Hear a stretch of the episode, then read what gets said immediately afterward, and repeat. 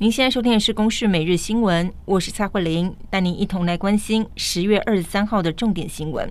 红海集团旗下的富士康遭到中国查税。不过，目前中国还没有公布调查结果。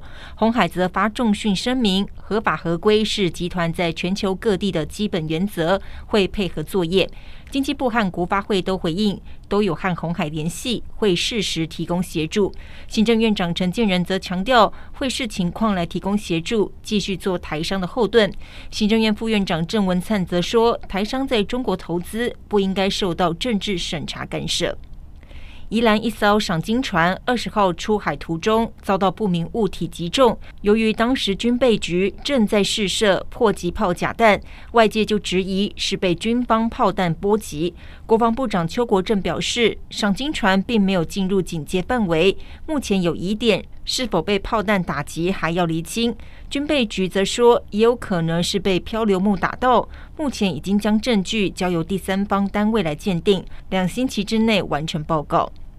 保七总队接获线报，会同相关单位到台中市一间中药房，查获到违法贩售犀牛角给一位罹癌的民众，赚取了四百八十万的暴利，以违反野保法送办。而中医师则表示，犀牛角因为性寒，主要是用来解热，但是目前国内属于禁用，民众私自购买可能会伤身，还有中毒的可能。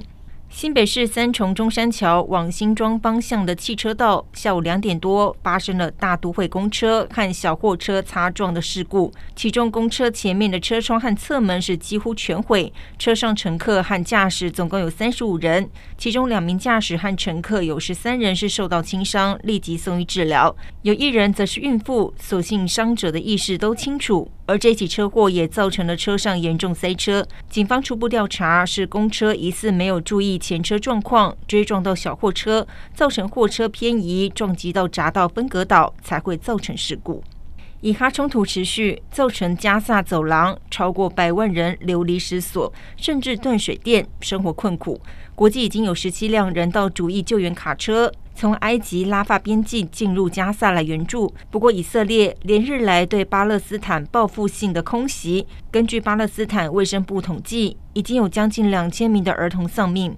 而有外媒则报道，有部分巴勒斯坦的父母会在孩子的腿上标注姓名，如果真的遇难的时候可以辨认身份。菲律宾和中国的船只继十月初之后，二十二号又在南海爆发碰撞事件。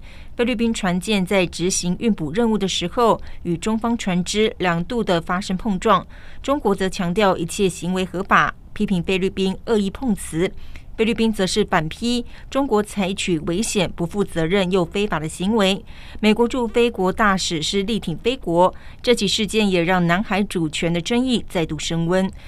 以上由公视新闻制作，谢谢您的收听。